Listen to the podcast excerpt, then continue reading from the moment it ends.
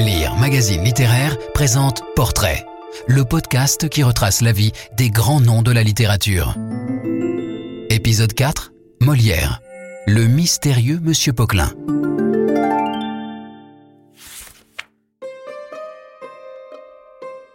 Au-delà de quelques légendes et détails, on en sait peu sur l'existence de Molière, qui se confond pour l'essentiel avec l'œuvre et sa réception.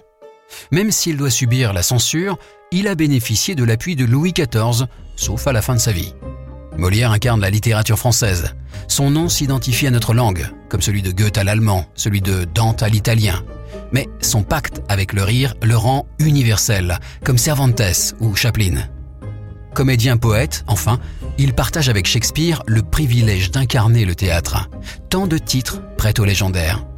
D'autant que sa biographie, mal documentée, se limite durant ses premières décennies à des indications de lieux et de dates. Ensuite, le reste de sa vie est dans son œuvre.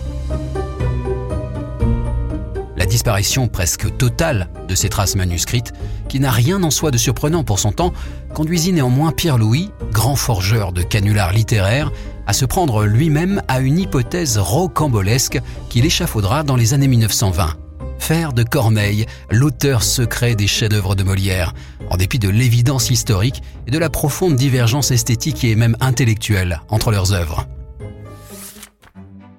Pour revenir à la réalité, on sait que Jean-Baptiste Poquelin, né à la mi-janvier 1622 dans une famille de marchands parisiens, aurait dû succéder à son père dans sa charge très enviée de tapissier et valet de chambre du roi.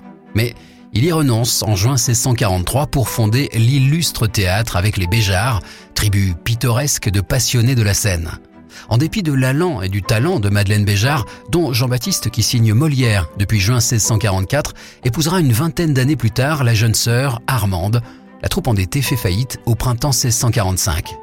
Incarcéré pour dette au début d'août, libéré tout de suite, son père paiera ce que devait la troupe, Molière quitte Paris pour les provinces de l'ouest et du sud de la France avec ses compagnons dont il prend la direction. Le duc d'Épernon, gouverneur de Guyenne, puis le prince de Conti, gouverneur du Languedoc, les patronneront successivement. Molière a commencé dès alors à fournir une petite partie du répertoire de sa compagnie sous forme de canevas dell'arte et de comédie à l'italienne. Il crée à son usage le masque à l'italienne de Mascari, valet fourbe et moqueur, et celui de Sganarelle, valet ou barbon plus naïf qui fusionne à l'influence péninsulaire l'héritage de la farce française. La jalousie du barbouillé et le médecin volant, si l'attribution en est exacte, illustre sa veine farceuse d'alors, l'étourdi et le dépit amoureux en trois actes et en vers, sa veine comique. En 1658, la troupe va préparer son retour à Paris pour une halte de quelques mois à Rouen. Peut-être Molière y aurait-il sollicité les conseils de Corneille, qui y résidait pour sa seule pièce de style cornélien, Don Garcier de Navarre. Mauvaise inspiration. Celle-ci n'obtiendra pas de succès à sa création différée en 1661. Quoi qu'il en soit, patronné par Monsieur, le frère de Louis XIV, les comédiens s'imposent dans la capitale dès leur arrivée en novembre 1658 au théâtre de Petit Bourbon, à l'emplacement de l'actuelle cour carrée du Louvre. Les travaux d'agrandissement du palais les enchasseront pour une installation définitive au théâtre du Palais Royal au tout début de 1661. La création des Précieuses Ridicules en novembre 1659 conquiert à Molière la ville, la cour et le roi. Sa vie va se confondre désormais avec celle de son œuvre.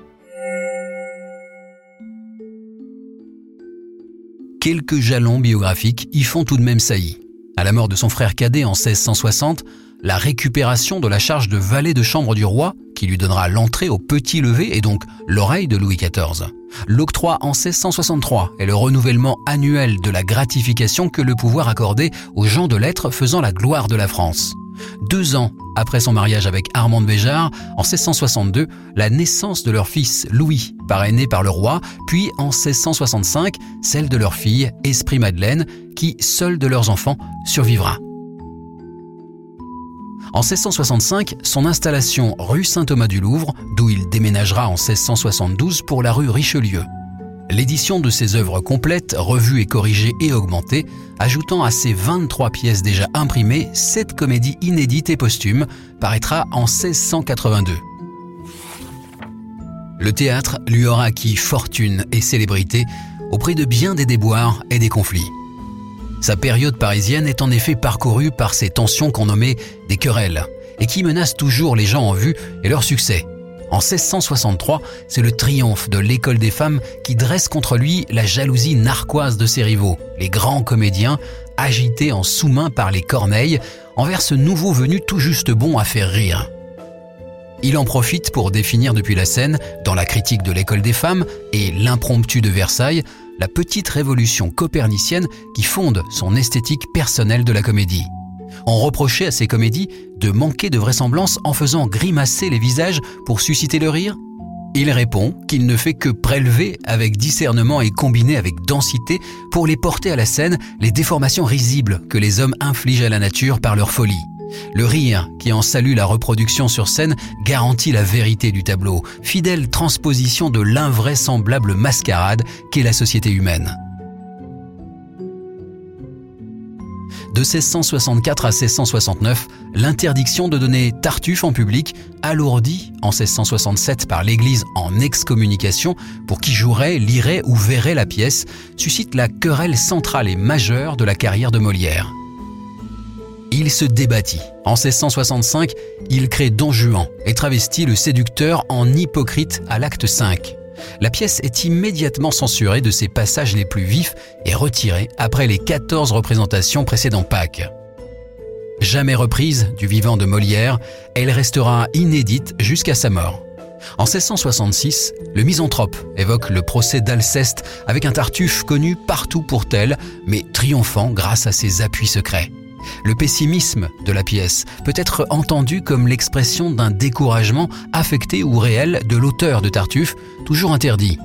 En 1669, la conclusion de la paix de l'Église délie les mains du roi, qui autorise enfin la pièce.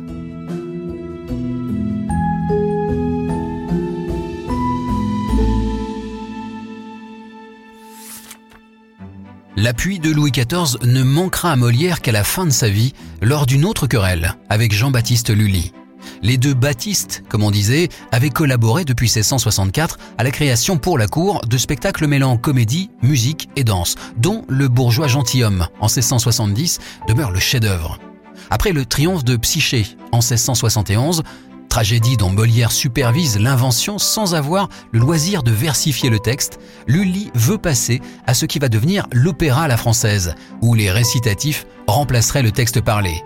C'en était fait de la comédie ballet telle que Molière l'avait inventée avec Les Fâcheux en 1661.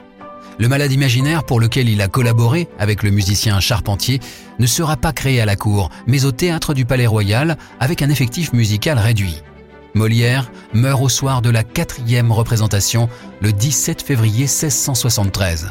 Il sera enterré furtivement, faute d'avoir eu le temps de renoncer à son métier qui excluait officiellement de l'Église les comédiens.